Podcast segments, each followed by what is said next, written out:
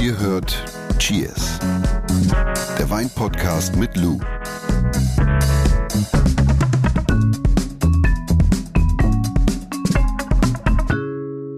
Was ist eigentlich der Unterschied zwischen Schaumwein und Champagner?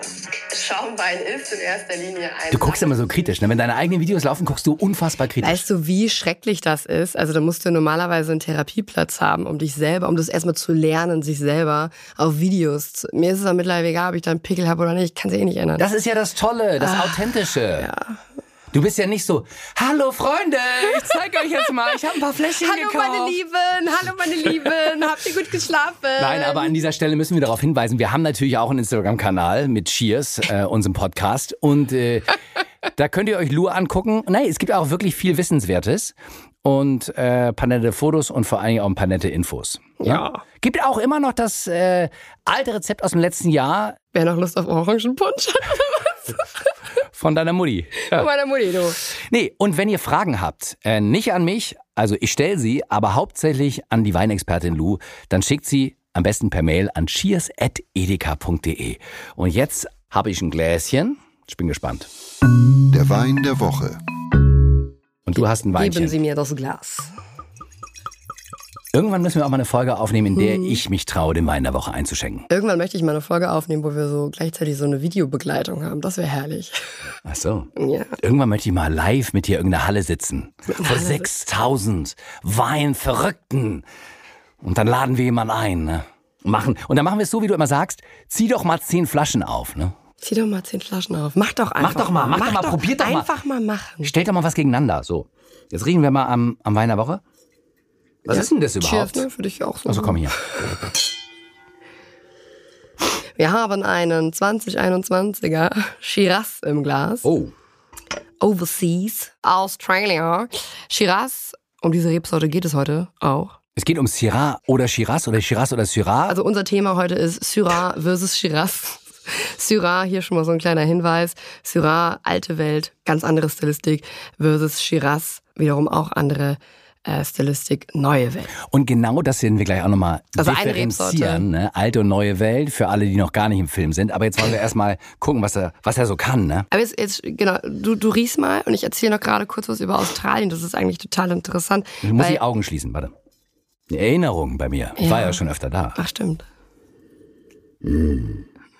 Erzähl jetzt mal die Geschichte. Achso, ja, jetzt ist die Geschichte. also, sehr interessant, weil wir haben ja schon mal über Südafrika gesprochen und wie lange es da den Weinbau schon gab. Und Australien ist so gesehen ein relativ junges Land, was die Weinbautradition und ähm, Geschichte angeht. Also Reben wachsen dort eigentlich schon seit, ja sag ich jetzt mal ungefähr 1780.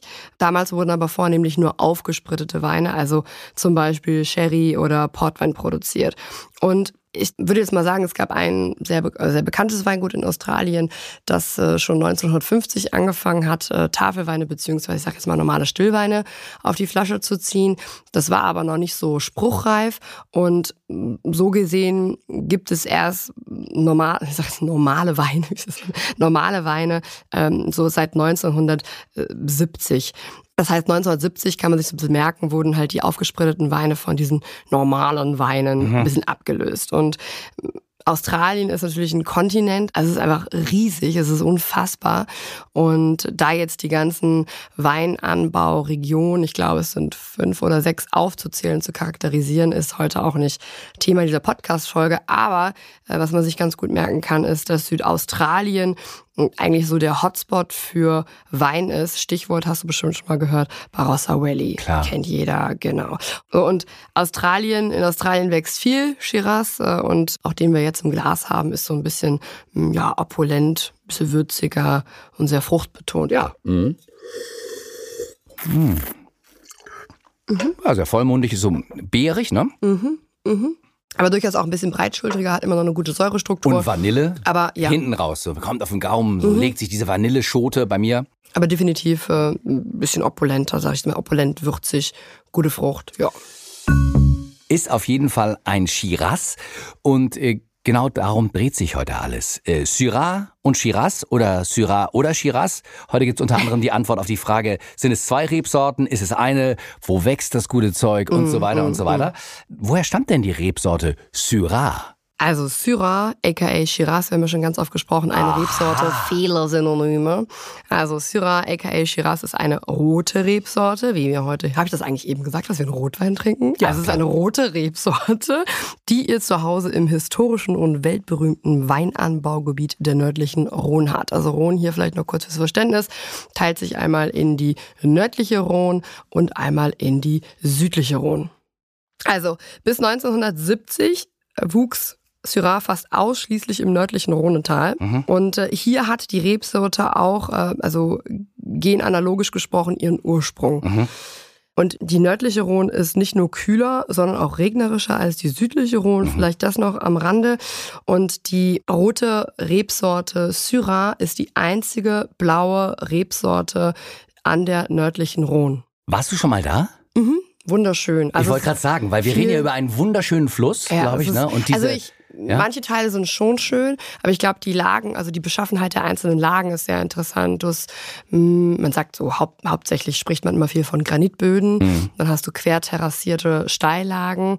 Und wenn man jetzt auch davon spricht, welche bekannten Lagen beziehungsweise Herkünfte beziehungsweise Appellationen es an der nördlichen Rhone gibt, dann hast du bestimmt schon mal von Hermitage gehört. Ermitage kenne ich ja. Genau, und Hermitage, sagt man, ist so die Nonplusultra-Herkunft für Syrah. Also die elegantesten Syrah kommen da halt eben her. Dann gibt es noch die Côte Rôtie. Dann gibt es noch Condrieu, hat es vielleicht auch schon mal gehört. Condrieu aber eher bekannt für die für Weißweine aus Aha. der äh, Rebsorte Viognier. Und dann gibt es noch Saint-Joseph und äh, außerdem noch Corna und äh, Saint-Péret. Kurz reingegrätscht, für alle, die nicht wissen, was das ist. Das ist quasi in der Weinsprache die Herkunft des Weins. Ja, also es ist immer ein ganz klar abgegrenztes Herkunftsgebiet. Und so würde ich das jetzt einfach mal salopp formuliert erklären, damit man sich darunter was vorstellen kann. Aber die Rebsorte gibt's nicht nur in Frankreich, oder? Die Rebsorte gibt es nicht nur in Frankreich. Wir haben ja jetzt hier gerade eine Shiraz, also ein Syrah aus Australien im Glas. Und die größten Vorkommen der Rebsorte findet man in Frankreich, Spanien, wie eben angesprochen, Australien, aber ebenso auch in Südafrika und in den USA. Südafrika sehr viel sogar. Was ist denn typisch äh, für diese Rebsorte? Also hier ist es ganz, ganz wichtig, drauf zu schauen, woher die Rebsorte kommt, von welchem Produzenten und wie sie schlussendlich auch ausgebaut worden ist. Ja, deswegen unterscheiden wir halt immer so ein bisschen in diese Syrah-Stilistik und Shiraz-Stilistik. Gehen wir gleich aber nochmal kurz drauf Ich ein. muss mal einmal die Farbe nochmal testen, weil das ist unfassbar dunkel, oder? Ja, genau. Also es ist eine sehr unfa also es ist eine rote Rebsorte und bringt mit die dunkelsten Rotweine ins Glas. Das heißt mit die dunkelsten, aber es ist schon, es ist schon eine sehr, eine sehr, sehr kräftige Rotweine, die aus Syrah bzw. Shiraz gekeltert werden. Okay. Und äh, charakteristisch ist außerdem die kräftige Tannin- und Säurestruktur. Also selbst wenn wir opulentere Shiraz im Glas haben, du hast es gerade vielleicht auch gemerkt, es hat immer noch eine sehr ausgeprägte, fordernde Säurestruktur, sowie auch eine Tanninstruktur, was natürlich aber auch dazu beiträgt, dass ähm, Syrah jetzt insbesondere beispielsweise von der nördlichen Rhone ein unfassbares Lagerungspotenzial haben. Und es war lustig, ich habe ja eben gerade schon beschrieben, dass ich ähm, am Gaumen hinten raus dann so diese Vanille spüre und schmecke, äh, rieche und schmecke, besser gesagt. Ähm, aber es wirkt, als ob äh, Shiraz und Syrah sehr vielfältig wäre. Ja, auch natürlich, was dann die aromatische Ausprägung angeht. Also ich würde jetzt sagen, so Kopfnoten oder ähm, charakteristisch äh, sind auf jeden Fall Aromen von Blaubeeren, mh, je nach äh, Ausbau auch Tabak. Kakao, Pflaume, vielleicht auch so ein bisschen Sauerkirsche, rieche ich immer ganz oft. Und was natürlich das charakteristischste Merkmal ist bei Syrah, ist immer so diese Pfeffernote, die man oft hat. Das klingt aber alles ganz schön mächtig, du. Mhm. Klingt mächtig, deshalb hier auch nochmal die Betonung, es kommt drauf an, woher der Syrah kommt und wie er, natürlich wie bei jeder Rebsorte auch, aber ja, Deswegen das Beispiel von dir äh, mit dem oh, mit der Rhone, nördlicher Teil, südlicher Teil, ne? Exakt. Ja. Also wir haben natürlich auch Syrah-Vorkommen in der südlichen Rhone, aber das ist schon wesentlich barocker, sage ich jetzt mal. Ne? Aber auch einfach bedingt durch das da vorherrschende Klima. Also würdest du sagen, aus dem nördlichen Teil gibt es durchaus kräftige Weine, aber sie haben auch noch eine Eleganz. Ja, das sind durchaus kräftige, stoffige Weine, Ja. aber mit einer unfassbaren Eleganz, Ja. super grazil, Ja. finessereich, machen ab, also Lust aufs nächste Glas. Inwieweit schmeckt denn äh, Shiraz aus Australien, also als Mhm, Beispiel aus dem mhm. Barossa Valley, anders als äh, die französische Rebsorte oder Traube? Mhm. Also natürlich haben wir da eine ganz andere, und wir vergleichen das ja immer mit Frankreich, beziehungsweise mit dem nördlichen Abschnitt der Rhone, weil, sie, weil die Rebsorte halt eben hier ihren Ursprung hat. Und wenn wir das jetzt dann direkt vergleichen, hat natürlich die Rhone eine ganz andere klimatische Prägung als beispielsweise Australien. So, das heißt, gepflanzt auf heißen Standorten, wie zum Beispiel im Barossa Valley, hat man zwar immer noch ja, eine Eleganz auf eine ganz eigene Art und Weise, würde ich jetzt mal sagen. Aber die Weine sind halt einfach stoffiger, knallt höher mehr. im Alkohol. Ja, genau. Und sie sind auch wesentlich fruchtbetonter. Mm, Oft wird denen auch nachgesagt, dass sie hinten raus immer so ein Zuckerschwänzchen haben und oft auch marmeladiger sind. Also wirklich barocker, breitschultriger, ja. Aber heißt das, dass man mit Shiraz und Syrah ähm, grundsätzlich zwei unterschiedliche Stile dann meint? Oder? Mhm. Bei Syrah haben wir eigentlich zwei Synonyme, die man hauptsächlich findet. Das ist einmal Shiraz und Hermitage. Hermitage haben wir gerade schon mal kurz angesprochen, ist eine weltberühmte Lage beziehungsweise Herkunft an der nördlichen Rhone. Und wenn ein Winzer, wobei das dürfen sie nicht mehr, aber wenn ein Winzer oder eine Winzerin auf das Etikett schreibt Syrah, meint sie damit eigentlich den alte Weltstil, beziehungsweise der alte Weltstil so kommuniziert werden, der nämlich ist elegant, säurebetont, würzig und frisch. Und wenn jemand bewusst draufschreibt oder Shiraz kommuniziert, dann meint man damit in der Regel den neue Weltstil, der, wie eben schon kurz angesprochen, opulenter ist, höher im Alkohol, ja, und eine sehr ausgeprägte Aro- Fruchtaromatik hat. Lou, ich habe ja versprochen, getreu dem Motto We leave no one behind. Ganz kurz nochmal, Mhm. einfache Erklärung. Neue, alte Welt? also ich sage mal wirklich ganz grob gesprochen, alte Welt, Europa, neue Welt, einmal über den Teich, Australien, äh, Neuseeland, äh, Südafrika und Co. Und das ist einer mit der Gründe, dass viele südafrikanische Produzenten beispielsweise jetzt ganz oft ihre ähm, Weine umetikettieren von Shiraz zu Syrah. Ah. Weil sie sagen, nee, eigentlich machen wir auch Syrah im Cool Climate Stil und wir haben diese frischen und eleganteren ähm, Syrah-Exemplare, die wir hier an den Mann und an die Frau bringen. Und deswegen möchten wir das nicht mehr mit Shiraz etikettiert haben, sondern mit Syrah, weil wir den eleganteren Wein, wie sagt man, keine Ahnung, kommunizieren Doch, wollen. ja. ja. Und in Australien, wir hatten ja eben ganz kurz, so ganz an der Oberfläche gekratzt, was die Weinbaugeschichte Australiens angeht. Und es gab einen sehr bekannten ähm, Produzenten im Barossa Valley. Und das war ein Winemaker, den Namen kann man, glaube ich, sagen. Das war der Max Schubert. Der hat äh, auch einen Syrah bzw. einen Shiraz auf die Flasche gezogen, der mh, vergleichbar war mit Weinen der nördlichen Rhone und beziehungsweise mit Shiraz der nördlichen Rhone und hat da auf Etikett geschrieben Hermitage, weil es halt eben die Stilistik beschreiben sollte des Weins. Und du siehst, es geht immer wieder auf die nördliche Rhone zurück, weil sie da, die Rebsorte einfach da ihren Ursprung hat. Ne? Crazy. Das Tolle an Cheers, an unserem Podcast, ist ja, Lou beantwortet nicht nur meine Fragen, sondern vor allem eure Fragen. Und wenn ihr welche habt in Sachen Wein, dann mailt sie einfach an cheers.edeka.de.